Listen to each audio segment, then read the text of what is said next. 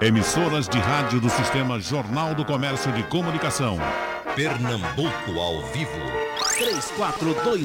3421-3148. Rádio Jornal. Pronto, quando entraram aqui na, na sala os debatedores, digo, hoje só tem filé. Porque são amigos de muito tempo, que participaram desse debate por diversos prefixos. Aí estão chegando aqui agora para falar de uma coisa que é presente e é também passado, que é a Constituição Pernambucana. E a gente tem também o doutor Hélio Dantas, que vem promovendo a, a, Constituição, pedindo que as pessoas se interessem por ela.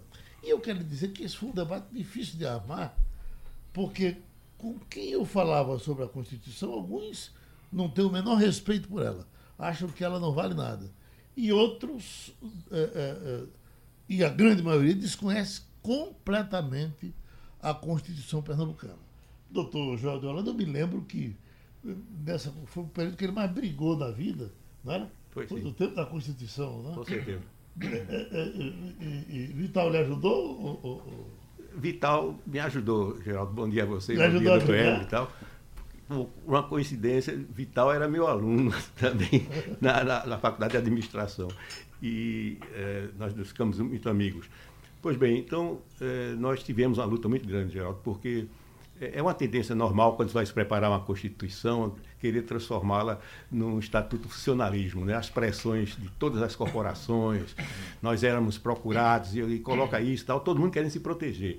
E nós chamamos a atenção que não era isso. A Constituição é uma lei maior, é algo que você deve estabelecer os grandes eh, parâmetros da, da, da, sociedade pernambucana, do, da organização do Estado, eh, das prioridades que, e dos direitos que deverão ser assegurados. E não transformar aquilo no Estatuto Funcionário Público.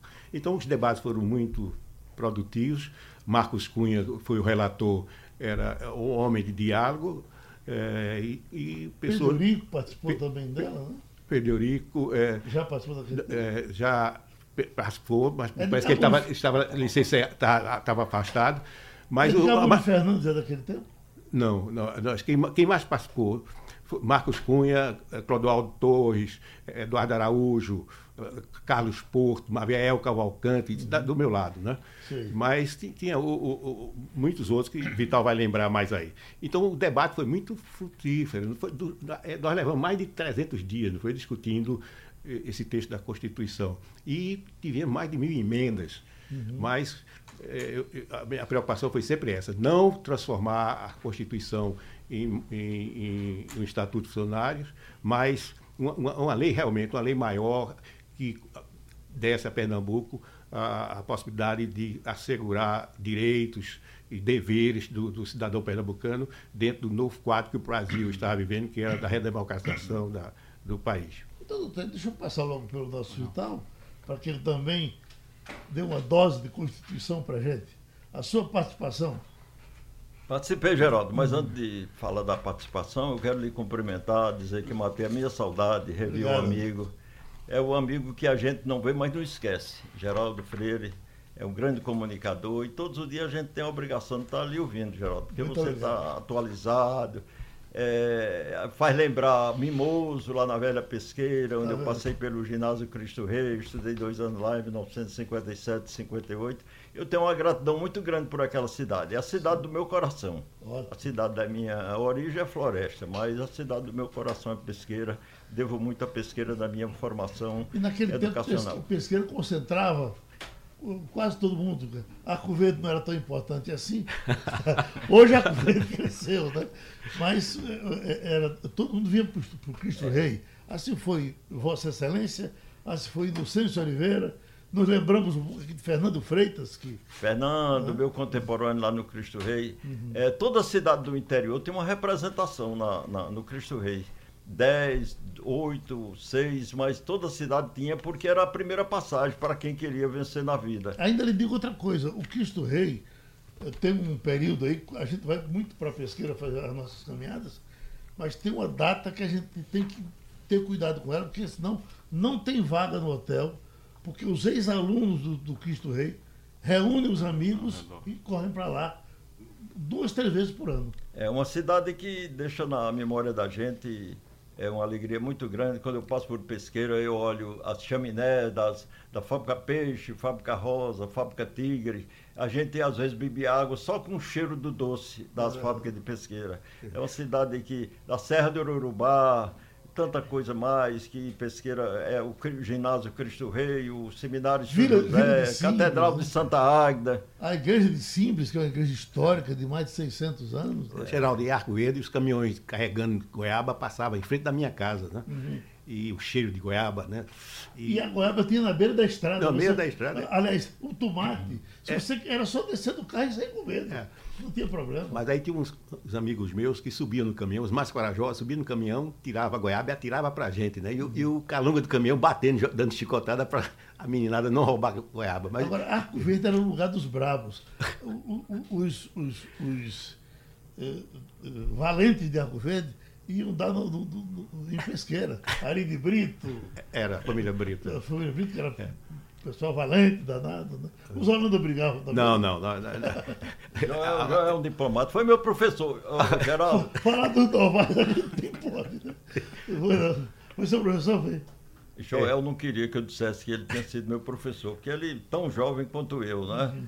Aí ele, não, não diz não, o cara fica calado, não diz isso não, porque eu, eu fiz a faculdade de Direito no Recife e, e, também estudei um ano de administração. E lá na Conta da Boa Vista, na velha uhum. faculdade, ele era meu professor. Uhum. Eu não imaginava que Joel fosse entrar na política. Ele entrou aí fez o maior sucesso do mundo, né? Essa grande figura que está aqui ao nosso lado, ao lado do doutor Lúcio aqui, que também está dando uma contribuição muito grande a Pernambuco como procurador-geral lá da Assembleia. E ele é da família Dantas. É fonte de inspiração. Dantas da, Zé, Dantas, Zé Dantas foi quem é, é, criou muitas, muitas letras que retratavam ah, o espírito e o sentimento do sertanejo. Uhum. É. é sertanejo também? Não, eu sou, sou de Recife. Meu, meu avô já, já, já veio para cá na, naquela, naquele grupo que veio corrido. Então Zé Dantas era seu avô? É, é primo do meu avô. Primo do seu avô. Primo do meu avô. Mas, doutor Vital Novaes, a, a, a, a Constituição Pernambucana é uma coisa importante ou é um. um não serve para nada? É peito e homem? Ô, Geraldo, você começou dizendo que grande parte da população não dá o menor valor e não conhece a Constituição, não sabe a importância que tem a Constituição. Eu passei 24 anos na Assembleia e eu posso lhe afirmar com toda firmeza de que foi o melhor trabalho que eu fiz por Pernambuco, foi participar como relator da organização do Estado, dos municípios e dos poderes. Eu ficava até pela madrugada trabalhando na Assembleia, é, porque eu sabia que estava fazendo o melhor por Pernambuco. Uhum. Eu não era imaginando votos que Constituição, a elaboração de uma Constituição a gente procura fazer o melhor. Agora, ninguém pode pensar que a Constituição é uma lei perfeita. A gente procurou fazer o melhor, porque tinha de respeitar o que estava determinado da Constituição Federal, que tinha sido votada em, em 88. Nós já estávamos em 89, quando elaboramos a nossa Constituição. Foi um trabalho penoso, mas gratificante, muito gratificante, meu geral. Eu tenho um orgulho muito grande é, do tempo que eu passei na Assembleia. Mas nada, nada é tão importante para mim quanto ter participado da Constituição de 89, porque eu dei a minha contribuição, o melhor que eu pude fazer por Pernambuco eu fiz.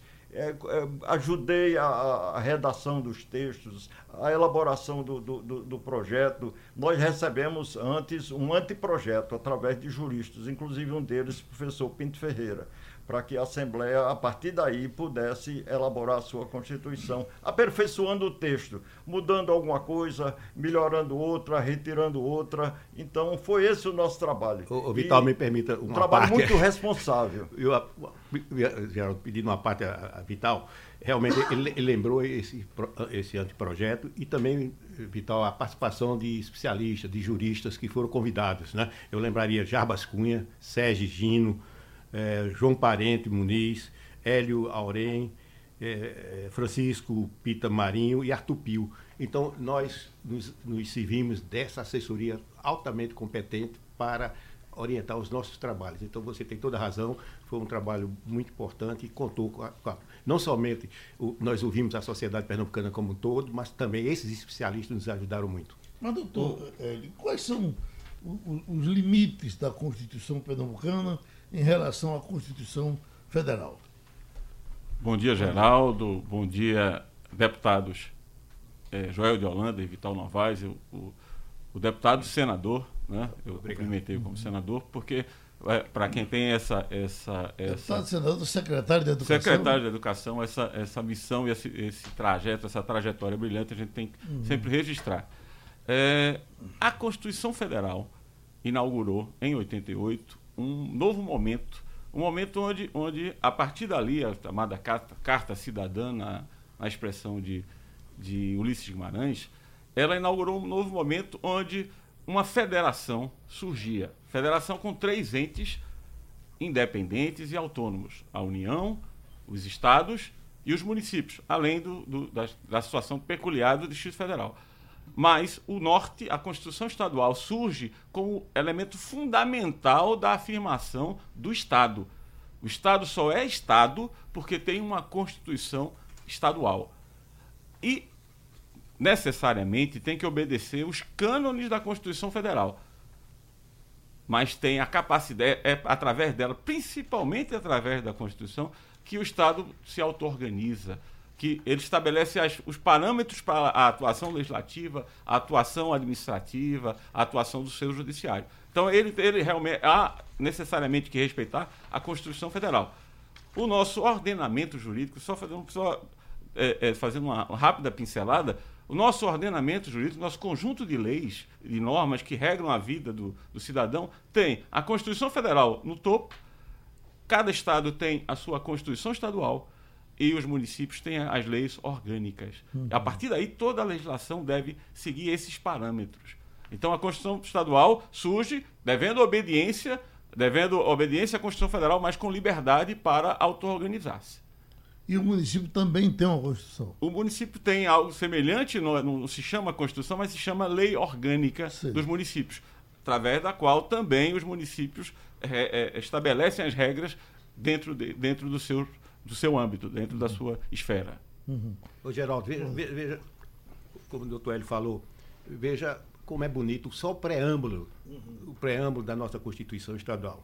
Nós, representantes do povo de Pernambuco, reunidos sob a proteção de Deus, em Assembleia Estadual Constituinte, tendo presentes as lições de civismo e solidariedade humana do seu patrono Joaquim Nabuco, reconfirmamos a decisão de preservar os exemplos de pioneirismos e as tradições libertárias desta terra, ao reafirmarmos guardar a fidelidade à Constituição da República Federativa do Brasil, em igual consonância ao permanente serviço a que Pernambuco se dedicou, de respeito e valorização da nacionalidade, e reiteramos o compromisso de contribuição na busca de igualdade entre os cidadãos, de acessibilidade aos bens espirituais e materiais, da intocabilidade da democracia, tudo para promover uma sociedade justa, livre, solidária e ao decretarmos e promulgarmos a seguinte Constituição do Estado de Pernambuco. Você vê uhum. como só esse preâmbulo, como ele é abrangente e reflete aquilo que o doutor Hélio falou, a, a questão não era só não, nós tínhamos que elaborar a Constituição com, tendo como referência a Constituição Federal, mas adequando a especificidade de Pernambuco às lutas libertárias de Pernambuco, ao espírito de, de bravura, de redentismo de Pernambuco. Então, isso, por isso que foi um trabalho muito importante, como, como também Vital ressaltou. O servidor é, é, é, é presente aqui em tudo, ela, ela, ela limita a situação do servidor estadual, estabelece as normas a serem observadas no serviço público, né? Uhum. mas não chega a detalhe como as, as corporações queriam, de reajuste, de, de, forma de promoções, esse tipo de detalhe nós procuramos tirar, porque isso é mais de regimento funcionalista, não numa lei maior. Uhum. Pois não, doutor? É, a, a, Constituição é principalmente um, um elemento de afirmação da autonomia do Estado. O problema vem da, da origem histórica da Federação Brasileira. A Federação Brasileira, ela surge com o governo central, que vem desde a monarquia, que a partir daí cria uma federação e delega poderes para os estados. Os estados surgem a partir de, um, de uma delegação, de uma. Eu, eu, abro mão de poderes para que os estados, e agora em 88, os municípios também, tenham autonomia administrativa. Diferente da Federação Americana, onde era o contrário, os estados eram independentes e resolveram se unir. Verdade. Então, isso faz grande diferença. Tanto é assim que ao comemorar, quando a Assembleia é, é, resolve comemorar os 30 anos, enfatizar, é, produzir é, estudos, até em parceria com a Universidade Católica, como a gente fez recentemente, e vai continuar fazendo, a gente quer dar, asseverar a importância do Estado. Porque, uhum. infelizmente, até os órgãos julgadores, como o Supremo Tribunal Federal, tendem a ter uma postura concentradora. Isso não pode, isso não pode. Porque o Estado, o Estado ele fica espremido entre a União e o município. A União tem as competências é, é, administrativas e legislativas estabelecidas na Constituição Federal e o município também. E o que é que cabe ao Estado? A competência residual remanescente, o que não é da União, o que não é do Estado. E aí vem o STF sempre está é, invariavelmente dizendo não é competência do Estado, é competência da União. E a gente depois vai, vai apresentar situações concretas onde isso vem, vem sendo é objeto, tolhendo a atuação do legislador estadual. Então, uhum. esse, esse processo de divulgação é para dizer, como bem asseverou o, o senador Joel, a, a importância de atentar para as peculiaridades regionais.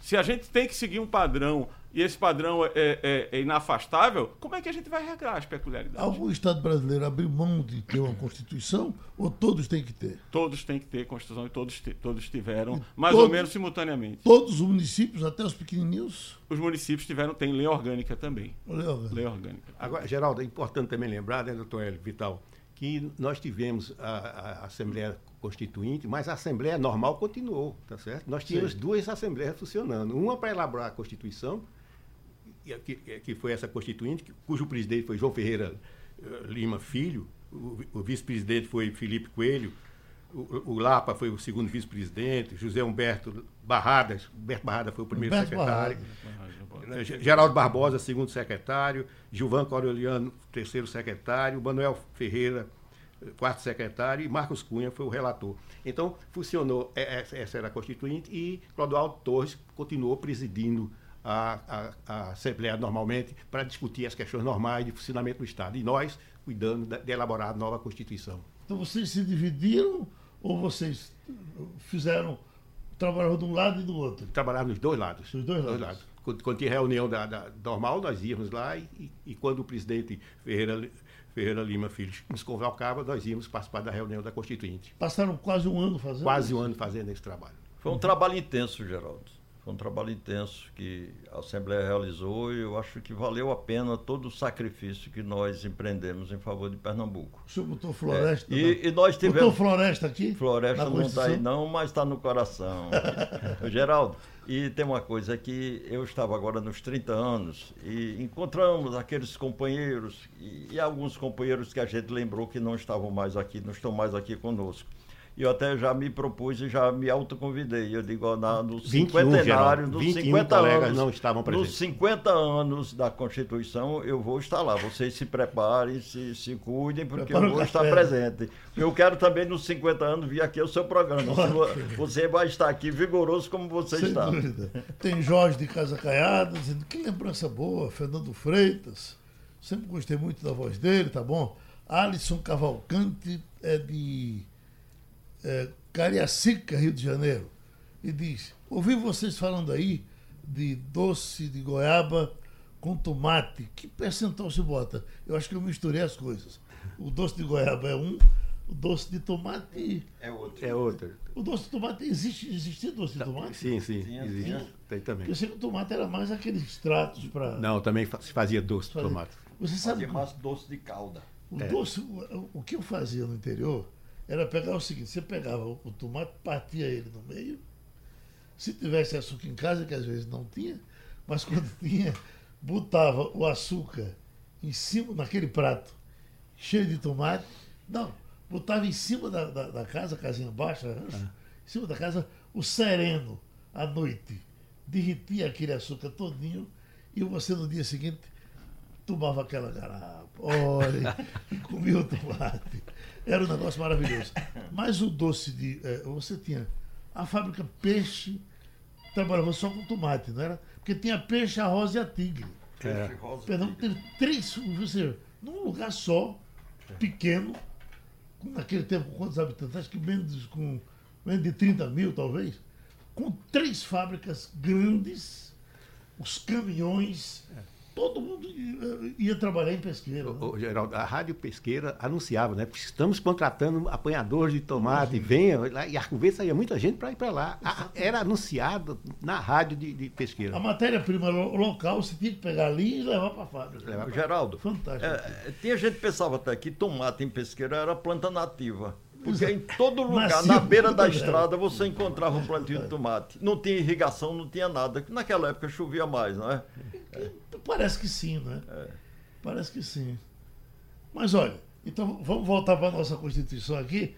Doutor João, quer acrescentar alguma coisa da Constituição? Não, eu estava. Só, só uma, uma, questão, uma curiosidade.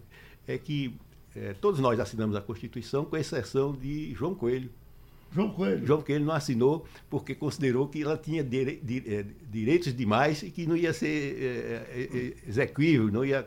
É, não ia dar certo. Então ele se recusou a, e não assinou. Então, e vocês vinham com, com a memória da Federal, da, da, a de Luiz Guimarães, que é, é, é, dava tudo, né? É verdade. Né? É, é, como o doutor Hélio lembrou, é, é a, Agora, a Constituição... Constituição cidadã. Né? Uhum. E, num certo momento, também se pensou em trazer as pessoas que trabalharam na Constituição Federal para assessorar a, a, nós deputados aqui em Pernambuco. Mas depois se Deve dar um trabalho da gota serena. Ah, você, você já você debater mil, quase mil emendas, uhum. discutir um, um, a favor, outro contra tal. Então era, era, foi muito trabalhoso. Uhum. Ô, Geraldo, naquela época é, a gente fazia o trabalho, não, não imaginava reconhecimento. Mas eu ainda tenho guardado comigo um telegrama que eu recebi do comandante da Polícia Militar, Coronel Fernando Pessoa, agradecendo o que eu consegui fazer pela Polícia Militar na Constituição de 89. Esse telegrama está guardado comigo. Uhum. Um, um, reconhecimento de uma pessoa que eu não tinha aproximação, mas soube do, do meu empenho, do, da minha vontade, do meu trabalho em favor de uma corporação que, na verdade, merecia apoio. E quantos deputados eram naquele, naquele tempo? Se lembra? 49, mas termina, terminamos com 57, porque deputados. Mas é, era 49? Era, 49. era 49. A mesma quantidade de hoje? É, é. Exatamente. E, uhum. Mas terminamos tendo 57 participantes, porque alguns deputados estavam licenciados, assumiram os suplentes, etc. Então, é, no final, nós tínhamos 57 uhum. participantes. E foi do, o governo Arraes naquele tempo, né? Governo Arraes. E, uhum. e, e nessa época é, a luta era muito grande, né? porque nós estávamos na oposição. É, é... E, e, era, era o doutor Reis tirando direitos e João de Holanda brigando pelos direitos. Era. era doutor, doutor Arraes demitiu 10 mil funcionários que. Marco Marcel tinha contratado por, por imposição do Tribunal de Contas. O Tribunal de Contas disse que eles estavam irregulares que tinham que ser contratados.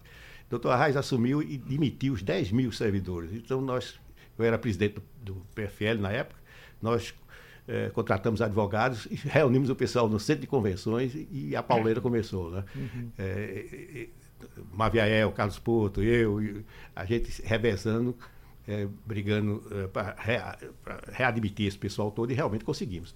Todos eles foram readmitidos. Eu, eu, você me lembra de um eu, eu tinha o direito que talvez fosse meu, que essa Constituição tirou. Era o seguinte, eu fui marido de professora, Sim. naquele tempo, a, é, a, a mulher professora morria, a, a aposentadoria dela ficava para cuidar dos filhos menores até a universidade e depois voltar para o marido. O marido, na, na, na, nessa Constituição, esse direito foi tirado. E era um exagero mesmo, né? porque senão não tinha dinheiro para fazer nada, para fazer tudo, né? Não dava para fazer. Então, ela foi tirada nessa Constituição que vocês fizeram aí. Eu podia ter uma aposentadoria a mais. Ô, Geraldo, é, uma, uma, uma das emendas que, que eu apresentei, que foi aprovada na época, e depois foi questionada até pelo doutor Arraes, foi da, da estabilidade, estabilidade financeira, da estabilidade do servidor público, ó, em, é, com sete anos intercalados ou cinco, cinco é, permanentes, entendeu? Uhum. Então, foi uma das emendas que eu apresentei, beneficiando os funcionários do Estado. Mas depois foi questionado na, na, na, no Supremo e caiu. É o que aconteceu. Joel, Joel prestou uma grande contribuição ao trabalho da, da Constituinte. Eu posso dar o testemunho disso, porque, na verdade, no dia a dia nós estávamos presentes. Nem sempre concordávamos com tudo, uhum. mas a Assembleia agiu de forma muito consciente, muito responsável. É, não, não vestiu a condição de ser partido do governador, contra o governador, ser oposição ou ser situação, mas, acima de tudo, a gente procurou fazer o melhor.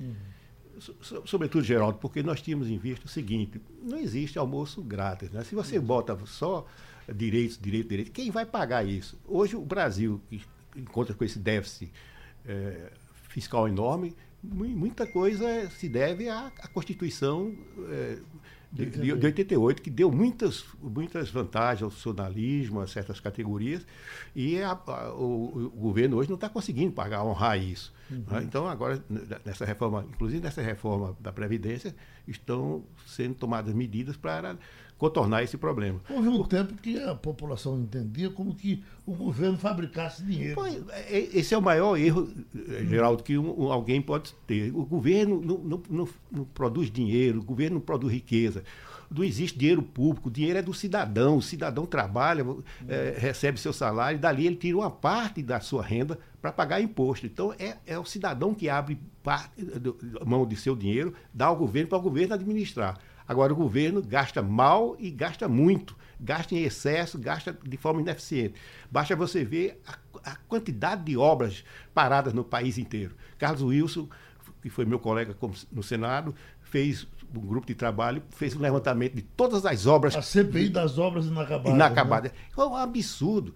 Aí, são obras do governo. Não, não são obras do governo, não. São obras dos cidadãos. Os cidadãos. Ali está o, o dinheiro, o imposto do, do, pago pelo, pelo, pelo o cidadão. Aí a pessoa diz, não, eu não pago, não, eu não pago imposto. Mas não é isso, não. Você, quando compra uma, uma bolacha, você está pagando imposto. Na, numa, numa, bicada de pitu, numa, 82% da, da pitu, do, do, do, da cachaça, é imposto. Sabia, Geraldo? 82% da, da, da, da, da cachaça é tá imposto. Está bebendo agora, é? Não, eu estou estudando.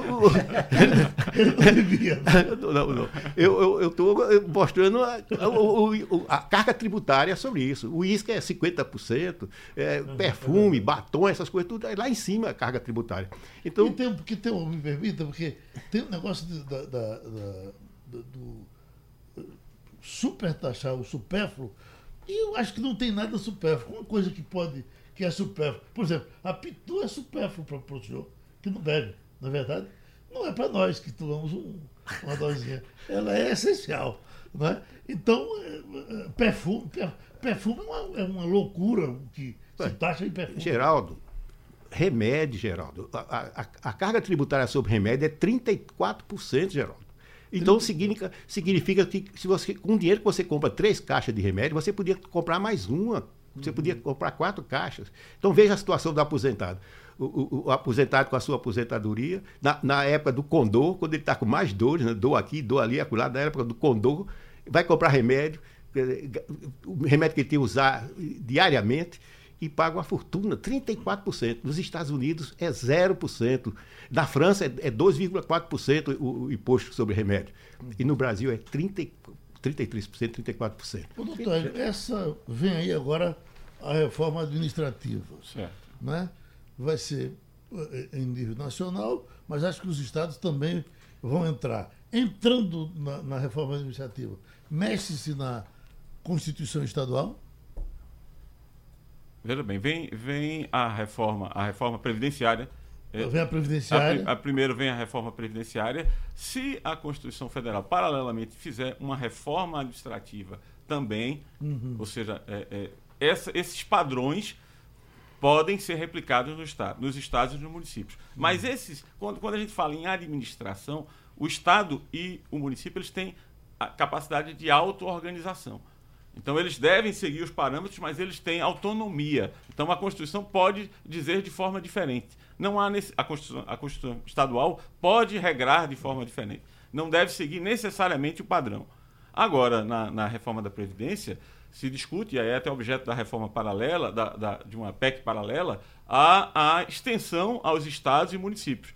A Constituição Federal pode impor aos estados e, e municípios? Pode mas ele, ela pode também se circunscrever ao servidor é, é, federal, ao, ao, funcionalismo federal e ao regime geral de previdência, como é o que está acontecendo agora nessa, nessa PEC em vias de ser aprovada. Uhum. Mas a capacidade de auto-organizar é, é, do Estado. Então a Constituição precisa ser objeto de deliberação. Até pra, a, a defesa da Constituição, Constituição Estadual é a defesa do Estado, da capacidade do Estado de, de acordo com as suas possibilidades, regrar, conferir direitos, impor deveres também, para, para regrar situações específicas. Uhum. Como, por exemplo, uma, uma, uma situação é, é, que trata de, de trans, é, é transporte de pessoas é, com deficiência. Transporte depois, ou transporte em, em situações é, de, de perigo. Por exemplo, autoriza o, o, o, o motorista a parar em locais fora, da, fora do, dos pontos, uhum. em locais, em horas, determinadas horas. Isso pode ser regrado em algumas regiões, isso pode ser regrado pela legislação estadual. Uhum. Não precisa é, seguir. Aí, aí o problema é, vem, os, vem, vem a União e diz, olha, isso é matéria de trânsito à competência da União. Mas isso, isso é matéria relativa a direito de, do, do consumidor, direito do indivíduo de ter assegurado a sua segurança, de ter compreendido a sua debilidade, sua deficiência. Olha, tem aqui Fábio, está em Arco Verde, Vital, Novaes, o primeiro deputado que conheci quando criança em Alagoinha, em 1986, juntamente com José Tinoco. Está se lembrando? Como é Eu fui representante de Alagoinha durante quatro mandatos. Alagoinha é perto ali, perto de Pesqueira, né? É, Alagoinha. Estou uhum. recebendo aqui o presente do Dr. Joel, o livro Faíscas Verbais. Ele disse que tem muitos causos gostosos aqui. E você sabe que o doutor Joel é um grande contador de piadas, de causos, decora. Eu me lembro daquela piada de Roberto Magalhães com, com o delegado, né? Com o delegado, foi.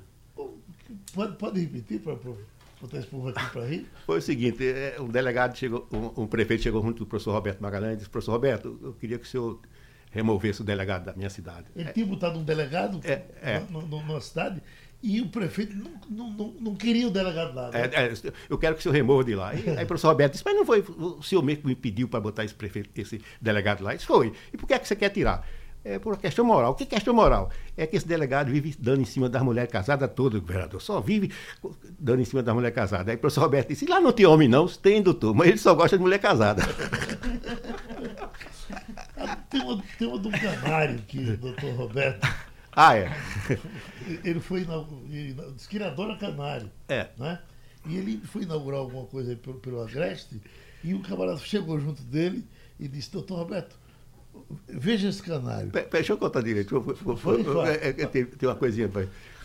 É, é, o professor Roberto, é, tá, nós estávamos numa, numa, numa, numa varanda do, do, do, da casa de um prefeito e, de, e o professor Roberto esperando para almoçar. Nisso chegou dois matutos, fica um perto do outro, dizendo, vai tu, vai tu, cada um com medo de se aproximar do professor Roberto. Mas um chegou e disse, professor Roberto, nós soube que o senhor gosta muito de canário e tal, eu tenho aqui esse canário para dar ao senhor. Ele disse, não, não venha mais com canário não, que é uma vergonha, meus canários estão todos apanhados.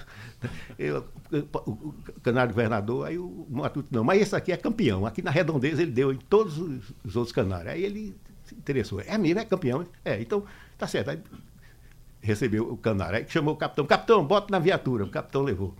Daqui a pouco, esse Matuto chegou e disse, agora, governador, eu tenho uma filha sorteira, formada em professora, se eu puder arrumar um contato para ela no estado, ele disse, capitão, devolva o canário. Eu sabia que esse canário tinha um preço. Aí mandou devolver o canário. Agora, o que era ser político da, há 40 anos passados, 30 anos, e ser político hoje? Isso mudou muito? Mudou muito, Geraldo. Mudou? Porque, porque hoje as redes sociais estão é, tendo uma influência muito grande nas eleições. É, os políticos que a população é, procura, muitas vezes, eleger não tem nenhum compromisso, assim como, como havia naquela época, nesse, nesse conjunto, por exemplo, de, de, deputados que fizeram a Constituição de Pernambuco. Hoje as pessoas estão muito mais preocupadas em, em, em se reeleger do que em, em aprimorar as, as, as, políticas públicas, de melhorar a educação, a saúde e tal. eu fico abismado, Geraldo, com os projetos que estão tramitando lá em Brasília. Agora mesmo tem, doutor Hélio, tem uma, uma PEC de um cidadão que apresentou uma PEC que PEC é, é, é emenda constitucional para aumentar os direitos do cidadão, dizendo que, além de educação, saúde, segurança, todo cidadão brasileiro tem direito à internet de, de, de banda larga. Quer dizer, botar isso numa Constituição. Né? Uhum. O outro criou o dia do Saci, o, o, dia do macarrão, o dia do feijão com arroz. Tem um, um que, uma história engraçada, que ele fez um, um, um, apresentou um projeto dizendo que fica obrigatório a todos os pilotos informarem a, a visão de qualquer objeto não identificado. Uhum. Isso é um projeto de lei. Aí Zé Múcio, que é brincalhão, chegou junto desse deputado e disse, olha, eu cheguei do Recife ontem e quando o avião ia aterrissando em Brasília, eu vi um objeto não identificado. Eu anotei a placa, quem é que eu aviso? Aí o deputado ficou com raiva de Zé Múcio, nunca mais falou com ele. Mas existe esse projeto. Doutor Vital, o senhor se elegeu com quantos anos? Chegou a ser vereador na sua cidade? Não, não. Eu fui eleito a primeira vez com 22 anos, eu era estudante da Faculdade de Direito. Aí tinha um meu irmão que era deputado, João Novaes Filho, e não ia ser candidato à reeleição. Aí me convidaram para disputar a eleição de deputado. E eu topei. Topei, me candidatei, era estudante e ganhei a primeira eleição em 1966. Uhum. Aí pronto, depois fiquei 70, 74, 78, 82, nascimento, 86. Foram seis mandatos. É, foram seis mandatos seguidos que eu fui eleito deputado. Hum. Não, não, não, eu, eu acho que foi muito importante para mim, para minha vida. Eu conheci muitas pessoas, muitos lugares, prestei muitos serviços, principalmente na área de eletrificação e estradas. E o interessante era que tinha deputado que o município dele não tinha estrada e ele não lutava pela estrada. Porque não tendo estrada, dificilmente um concorrente ia aparecer lá para pedir voto. Então acontecia também dessas coisas. Hum. Mas é, deputado hoje, não sei se está mais fácil ou mais difícil, porque teve o meu tempo e agora é um tempo diferente. Né? Agora é a internet, a, as redes sociais. Ainda hoje, Geraldo, infelizmente, o interior no interior não tem a imagem da televisão dos guias eleitorais do Recife. Por conta da, da parabólica. Não, né? não, não tem, é parabólica. Você chega no interior, qualquer cidadezinha do interior, qualquer área rural, você encontra uma parabólica e se pega a imagem, Matriz Rio, São Paulo. Até futebol até o futebol sofre com isso, porque ninguém, ninguém vê um jogo de futebol do, dos times daqui do Recife. Uhum. Só vê do Rio, de São Paulo, de Minas, de Rio Grande do Sul, é o que passa na televisão. É a programação nacional. Agora, o, o, o ser humano é insaciável, né? Quer sempre mais. Se a gente comparar, há pouco a gente dizia aqui, até chover mais chovia naquele tempo. E não é verdade. É, eu acho que chovia tanto quanto chove hoje. E tem o seguinte: a vida naquele tempo era muito difícil por exemplo, eu, vim do, o Agreste, quase todo, Arco Verde, o doutor João ainda estava por lá, 64 vim para aqui, em 65, tá. não tinha energia em todas aquelas. A Vila de Simples, por exemplo, Vila de Simples tinha um motor que eles ligavam às 7 da noite e até às 10. E quando tinha gasolina para ligar o motor enfim, não tinha energia, era um escuro. Isso houve, um, houve uma evolução nessa coisa de energizar que você não, não deve ter nenhum município hoje que não tem energia, né? Ah, todo município tem. O Geraldo, e também uma coisa, é que você, você conviveu com candeeiro. Candeeiro. Candeeiro, candeeiro. lâmpada, aladim. Exatamente. Tudo isso era que a gente usava na zona rural. A alegria nossa, sabe qual era no sertão? Era quando a lua estava cheia. Porque Exatamente. aí todo mundo se sentava na calçada, ficava conversando, a lua cheia. A lua, às vezes, no sertão, clareia tanto que na época da seca dá para você dirigir um automóvel com um farol apagado. Exatamente. Porque, porque a, o reflexo da, da, da, da luz na terra permite que você viaje sem farol aceso. Agora, Geraldo, que para roubar melancia no roçado dos outros, na lua cheia é uma beleza. Né? Você escolhe perfeitamente qual é melhor. E não pega uma cobra junto. Não, Geraldo, o que provocou essa mudança substancial foi a chegada da, da Paulo Afonso, né, da a, a hidrelétrica de São Francisco. Com a inauguração, Arco Verde mesmo era motor, 10 horas dava sinal e todo mundo ia para casa que ia desligar a luz. Mas quando a Chesse chegou, a, a, hidrelétrica de São Francisco, então as cidades deram saltos enormes, né? porque a energia é fundamental. Então, o, momento grande de grande desenvolvimento de Pernambuco foi a chegada da energia.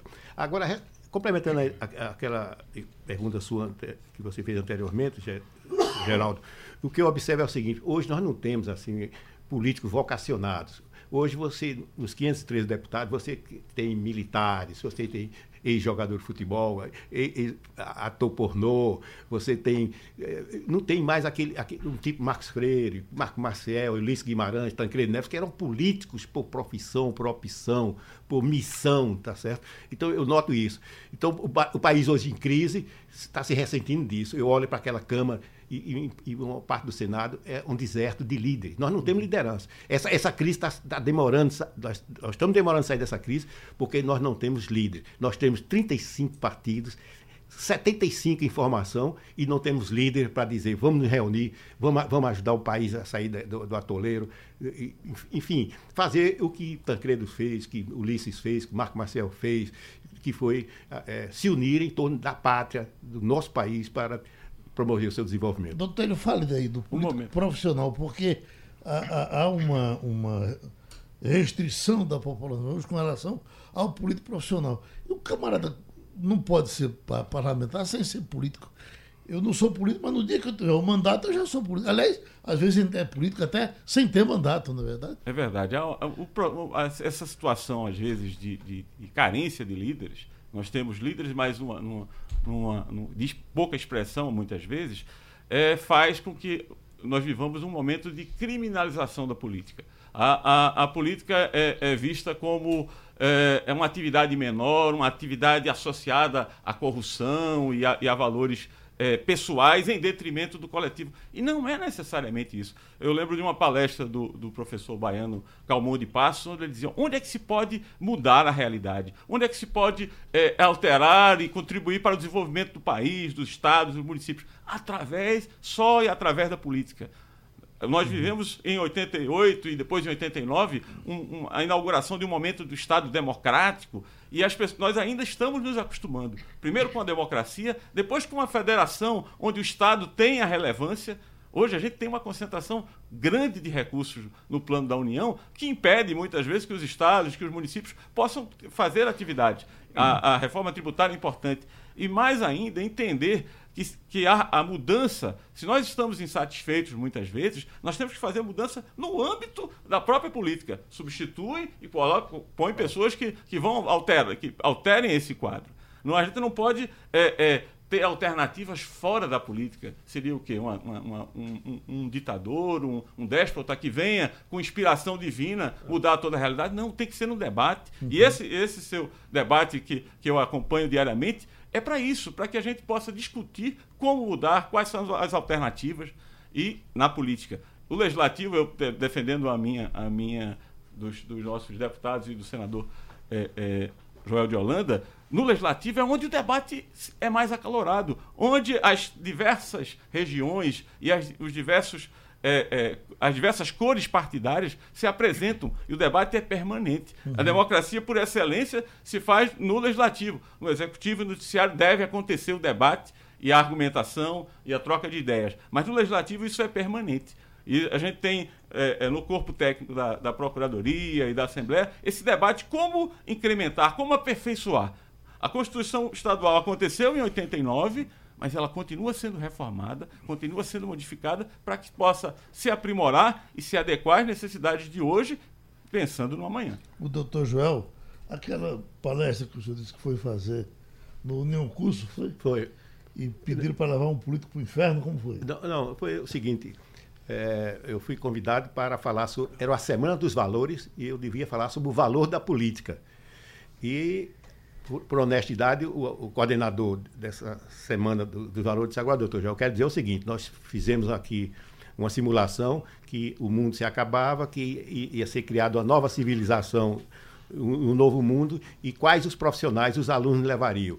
E eu quero dizer ao senhor que desses 100 alunos aqui presentes, nenhum colocou político. Vai engenheiro, vai enfermeira, vai médico, vai dentista, mas político não. Agora fale sobre o valor da política. Então eu perguntei, disse, quem é mais favorável, quem, é, quem acha que a educação merece mais recursos? Aí todo mundo levantou a mão. Quem sabe o nome de uma pessoa que ajudou muito a vincular recursos do orçamento para a educação? Não, não sei, isso aí, olha, um senador chamado João Calmon. Foi João, João Calmon, Calmon que fez uma emenda pela qual a, a, a União ficou obriga, obrigada a, a, botar um percentual de tanto para a educação. Está vendo? E são políticos. Então, meus amigos, meus, meus, meus jovens, existem políticos e, e, não políticos, políticos é, não honestos. Então, é, mas o, o, político é necessário desde que ele pense no país, que ele pense na, na pátria, que ele pense no futuro das gerações. Hum. E, lamentavelmente, nós temos muita gente pensando só na próxima eleição, não temos ninguém pensando no futuro do país. O senhor sabe que tem políticos que perseguem um objetivo durante a vida inteira. O senhor falou de João Calmon, Nelson Carneiro, aquele que era do PTB. Pois, você lembrou bem, é. o divórcio, né? Ele lutou a vida toda pelo o divórcio. divórcio. divórcio. Janeiro, né? É, é, era senador pelo Rio de Janeiro. É. Ele ficou velhinho defendendo o é, divórcio. É, Cristóvão Buarque, o pernambucano, né, lutou aí a vida toda por, por, por, pela bandeira da educação e perdeu para a Leila do vôlei. Quer dizer, uhum. Brasília preferiu Leila. A, a, eu não tenho nada contra a atleta, nem contra Leila, mas eu acho que o Cristóvão podia dar também, continuar dando uma grande contribuição ao nosso país. Então, Geraldo, é, é importante a, a, os seus ouvintes observarem que nenhum político chega na Câmara e no Senado pelos seus próprios pés. Chegam lá porque a população colocou. Se lá não está funcionando bem, se, tá, ele está preocupado em criar o dia, o dia do saci, o dia do macarrão, o dia o, o, o estocar vento, o, cobrar royalties sobre vento, tem, tem projetos lá absurdos. Dia do Fusca, criaram uhum. agora o dia do Fusca lá. Tem, então, esse político, eu acho que não, não tem essa preocupação. O, o Brasil está com 13 milhões de desempregados. E a, a, a saúde está sucateada, as pessoas estão morrendo nas filas dos hospitais. E o cara vai se preocupar em criar o dia do Fusca. Uhum. Então, nós queremos aqueles políticos que fizeram a transição. Como é que saímos da, da, do regime autoritário para a democracia? através da Aliança Democrática, através de homens, como volta a dizer, Tancredo, Marco Marcel, Ulisses Guimarães, é, é, é, Sarney. E, e, isso é estudado no mundo todo. O Brasil fez a transição do autoritarismo para a democracia sem, sem, sem derramamento de sangue, através da engenharia política. Doutor João, fala aí em, em Marco Marcel. Eu sei que o senhor está sofrendo muito com a situação atual de Marco Marcel, a situação de saúde. E me lembro do seu sofrimento com a situação de Ricardo Fiuza. Perfeito. O senhor chegou aqui Foi. e me disse, olha, Geraldo, eu fui visitar Fiuza. Quando eu estava conversando com ele, ele disse, olha, Joel, vai embora, que eu acabo de me defecar, uma coisa dessa. Uma, ele morreu de câncer de pâncreas, né? É, foi. Senhor acompanhou esse sofrimento. E agora, esse, como é que o senhor, que tipo de o senhor certamente vai a Marco Marcel Sim. todo mês. Então, é. Se encontra com ele sempre. Vai na casa dele sempre. É, é, realmente, Geraldo, é, é uma situação muito difícil e realmente a gente sai muito deprimido quando vai lá. Uhum. Porque a gente fica imaginando um homem com aquela capacidade de trabalho, né? virava à noite. Basta dizer que Marco Marcel, quando era ministro da Educação, ou, ou, na Casa Civil, ele tinha três turnos de secretárias para poder dar conta da, da, capacidade de trabalho dele a, a, ele, ele, não diz Joel de Holanda, ele diz Joel de Holanda Cordeiro. Ele diz o nome das pessoas, uhum. ele tinha uma memória fantástica. Lia três livros ao mesmo tempo? Lia três livros e, uhum. e, e cuidava de detalhes né, de, da, da, política. Pois bem, de repente, a, como eu disse, né, o, o, o pássaro negro da, da, chamado Alzheimer pegou a, mente dele brilhante e apagou a mente dele. Então, é, a gente fica muito é, amargo, é, sentido né, quando a gente vê ele com o olhar distante é, e, e, e, a, e, a, gente sem poder é, interagir com ele. Mas ele, Ana Maria, família, os é, filhos. Eu tô, vi uma tô, declaração dela dizendo. Estou cuidando muito bem quando dele. Você está, com, você está com ele, você sente que está com uma pessoa que não está com você. É, é verdade. Veja que, que é. é. de arrepiar, né? Agora, Geraldo. Ausente, né? Você, você perguntou a, a Vital, quando, quando foi que Vital teve a primeira eleição. Eu, eu tenho aqui rapidamente um, um resumo da vida dele, né?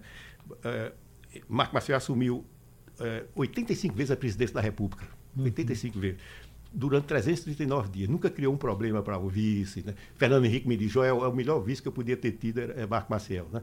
Uhum. E começou, como eu disse, ele, ele foi um missionário, ele dedicou só à política. Né? Quer dizer, ele, ele formou em Direito, foi professor, tudo, mas vereador só para política. Ele criou, formou criou sua nova escola de vice foi, a partir do Marco a partir Marcelo. Dele, foi. Porque então, antigamente o vice tinha a obrigação de trair, é. não era? Então, rapaz, com 19 anos ele entrou na Faculdade de Direito. Veja que trajetória. 19 anos Faculdade de Direito, aos 23 formou-se em Direito, aos 24 era secretário assistente, aos 27 deputado estadual, aos 31 deputado federal, aos 35 foi eleito deputado federal, aos 37 eleito presidente da Câmara, com 37 anos foi o primeiro eh, deputado mais jovem, aos 39 anos governador de Pernambuco, aos 45, aos 43 senador, aos 45 ministro da Educação, 46 eh, ministro da Casa Civil e aos 51, 51 novamente, novamente senador. Quer dizer, veja que trajetória de, de 19, 60 anos de vida íntegra, é, é, com ética, com dedicação, só a política. E honrou Pernambuco e honrou o, o Brasil. Bem, doutor, o tempo que a gente venceu, a gente agradece aos amigos que estiveram aqui hoje. Falamos dos passados, dos, dos futuros, da Constituição um pouco, e certamente teremos tempo ainda, porque vamos viver quantos anos ainda? 20? É. Ah, pelo menos 20. Eu pelo garanto, menos 20. Eu garanto, eu me garanto. eu, que quando... eu quero dizer também, completando, Joel, que Marco Maciel, eu tive o privilégio de ser colega de Marco Maciel na Assembleia e foi meu líder na Assembleia, no primeiro governo de doutor Nilo Coelho. Ele foi deputado estadual, foi? Foi. Ele uhum. foi deputado estadual de 1967 a, a, início de 71. Uhum. Foi quando ele disputou a primeira eleição para é, deputado federal. O tempo foi embora. Sugestão ou comentário sobre o programa que você acaba de ouvir, envie para o e-mail ouvinte@radiojornal.com.br ou para o endereço Rua do Lima 250, Santo Amaro, Recife, Pernambuco.